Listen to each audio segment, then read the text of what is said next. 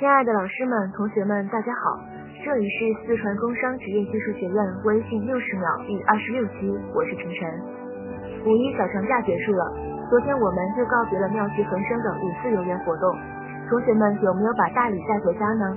没有也没关系，由青年传媒中心主办的青春文化广场晚会于五月十二号在素质拓展馆内举行，希望同学们当天可以到场观看哦。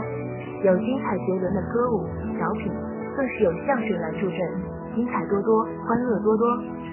以上就是本期的微信六十秒，更多精彩内容敬请关注院团委官方微信、新浪微博，精彩不容错过。